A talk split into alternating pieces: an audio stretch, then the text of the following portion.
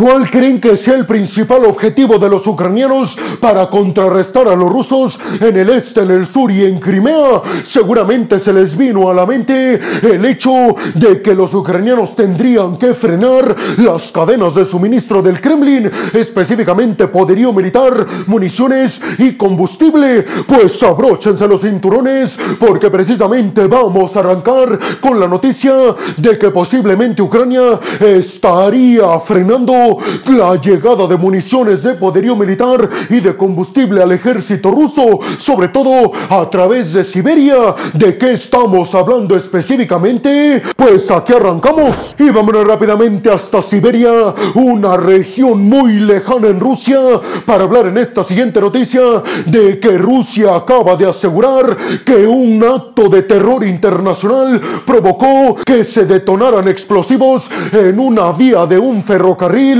que llevaba suministros de poderío militar y combustible para las tropas en Ucrania. Si escucharon bien, Rusia confirmó que un ataque con explosivos dañó varias estructuras de sus líneas de ferrocarriles en esta región de Rusia, en Siberia. Pero además, Rusia confirmó que con este ataque ya van dos que sufre su infraestructura ferroviaria en esta región, que según fuentes en Ucrania, estas dos rutas son las principales que Rusia utiliza para suministrar de poderío militar y de combustible a sus tropas en el este y en el sur de Ucrania.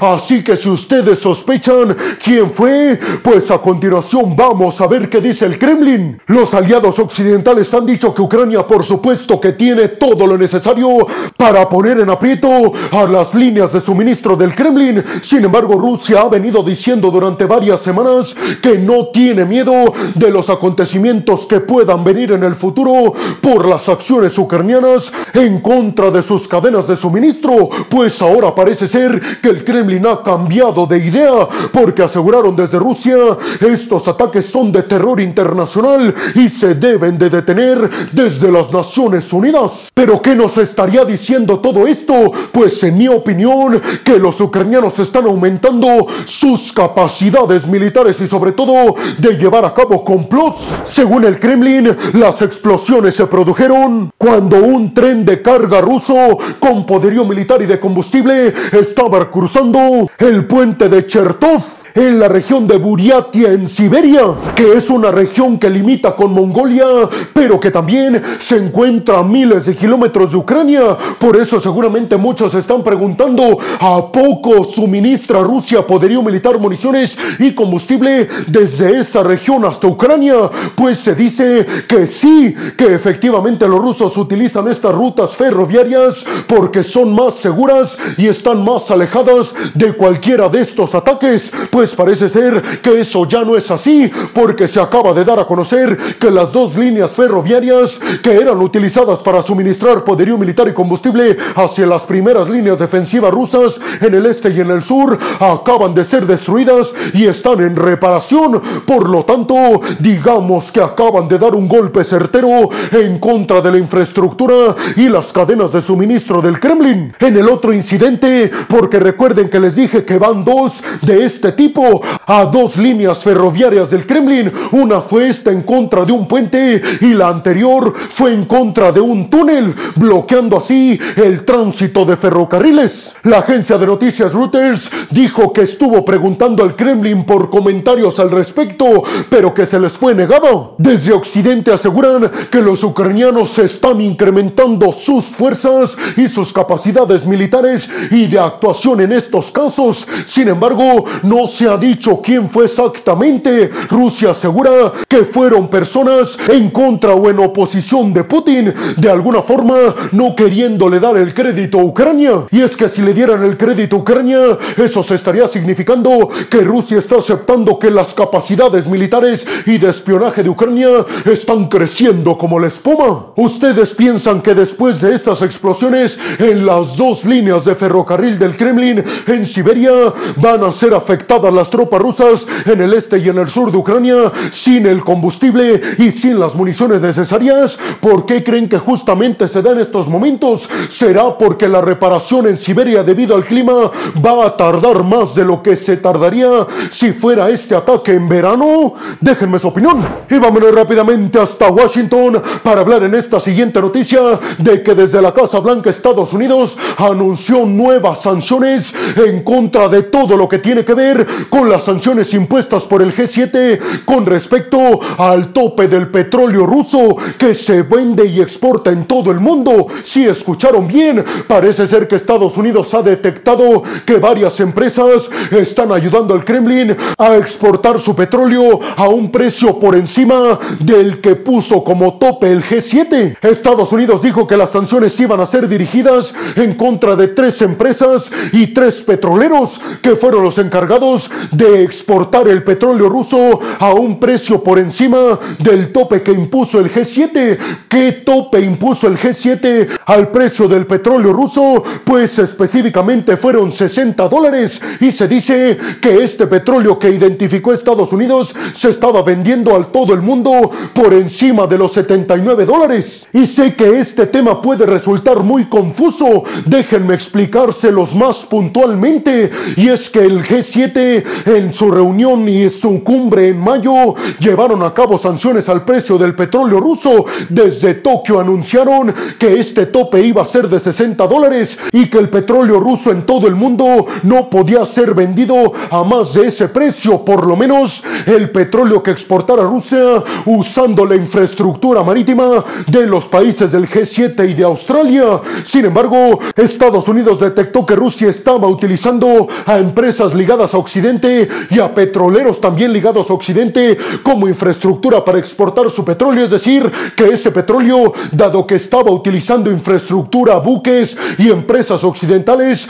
no podía exportarse a más de 60 dólares y estaba exportándose a, repito, más de 79 dólares por barril. Sterling Shipping fue la empresa que identificó a Estados Unidos que estaba ayudando a Rusia a exportar su petróleo a más de 60 dólares por barril. Una empresa con sede en los Emiratos Árabes Unidos y que ya acaba de ser sancionada. Estados Unidos y los aliados del G7 están seguros de que si merman los ingresos económicos de Rusia a través del petróleo, sin lugar a dudas van a evitar que Rusia continúe financiando de forma exitosa su ilegal invasión a Ucrania. ¿Ustedes piensan realmente que Estados Unidos va a evitar que Rusia siga ingresando cantidades gigantescas de dinero por la exportación de su petróleo? Recuerden que Rusia es el segundo país que más exporta petróleo en todo el mundo. Y vámonos rápidamente hasta Buenos Aires, Argentina, para hablar de la hipotética entrada de Argentina al bloque de los BRICS.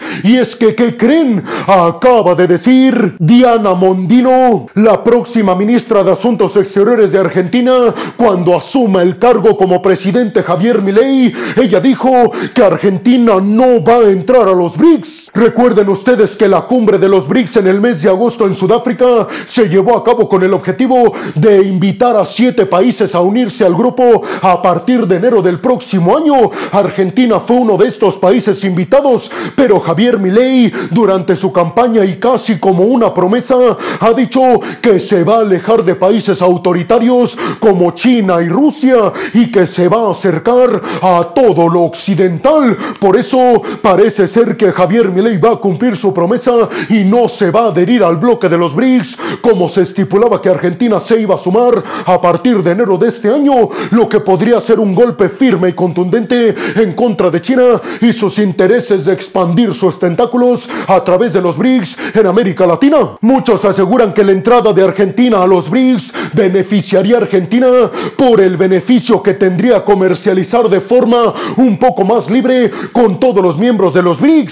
Sin embargo, recuerden que los BRICS no son un grupo como el G7. Los BRICS no están coordinados en lo absoluto, están bastante descoordinados y hay muchas disputas internas por el liderazgo, siendo China el país que quiere liderar, pero teniendo conflictos como por ejemplo con la India o conflictos de intereses en cuestión de liderazgo con Rusia. Imagínense a líderes como Xi Jinping y Putin poniéndose de acuerdo sobre quién va a ser el líder del bloque de los BRICS Y es que parece que los BRICS están lejos de competirle al G7, por lo menos en políticas unitarias. Recordemos que en el grupo del G7, una medida que se aprueba se lleva a cabo en todos los miembros. En los BRICS eso es prácticamente imposible. Dicen que los BRICS son un grupo que ha superado al G7 en varios rubros. Y es cierto, si sumamos a todos los países en cuanto a economía se refiere, la verdad es que no se suman como tal, porque no son un grupo, repito,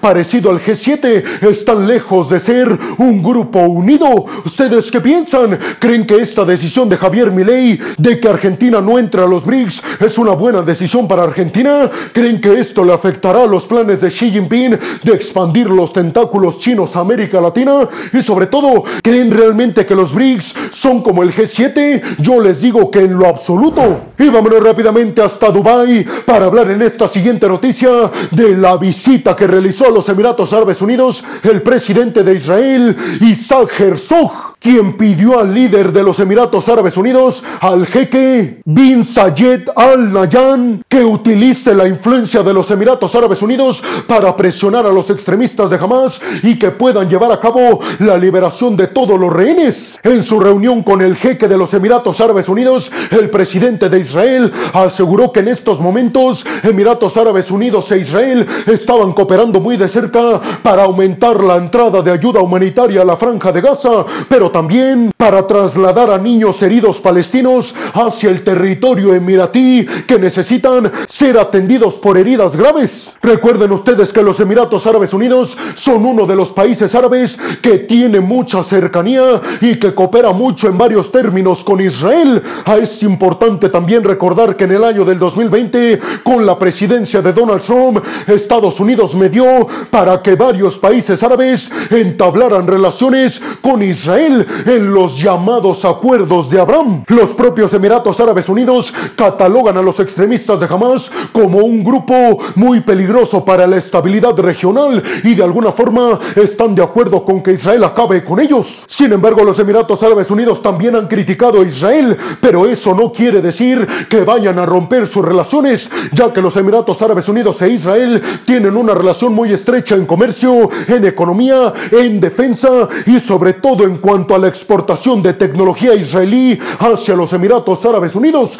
Ustedes ya sabían que los Emiratos Árabes Unidos tienen una relación muy estrecha con Israel. ¿Les sorprende este dato? Y sobre todo les preguntaría, ¿creen que está próxima Arabia Saudita a también normalizar sus relaciones con Israel? ¿Sería ese el panorama perfecto para Estados Unidos, aliando a dos de sus aliados en Medio Oriente? Y vámonos rápidamente ahora hasta Pyongyang para hablar en esta siguiente noticia de que el líder norcoreano Kim Jong-un les pidió a todos y cada uno de sus militares que estén en alerta máxima y que todos sus entrenamientos los lleven a cabo pensando en evitar una invasión en contra de Corea del Norte. Si escucharon bien, Kim Jong-un le pidió a su ejército que esté listo para evitar una invasión. Esto después de graves confrontaciones con Corea del Sur, primero por la puesta en órbita del primer satélite militar espía norcoreano y después porque Corea del Sur, debido a esta puesta en órbita del satélite militar espía norcoreano decidió clausurar el acuerdo militar que firmaron las dos Coreas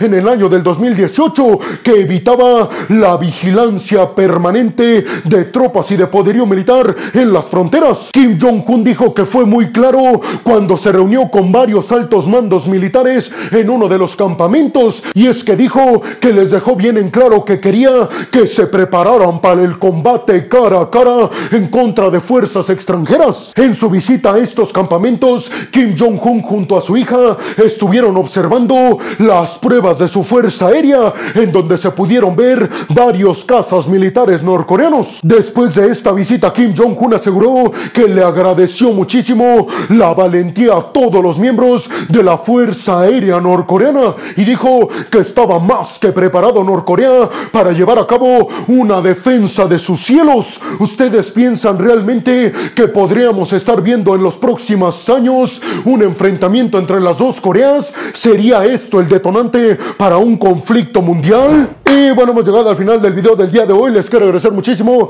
todo el apoyo que me dan. Sin ustedes, yo no podría dedicarme a lo que más me apasiona en el mundo. Así que muchas, pero muchas gracias. Sin más por el momento, nos vemos en el siguiente video de Geopolítica. Hasta la próxima.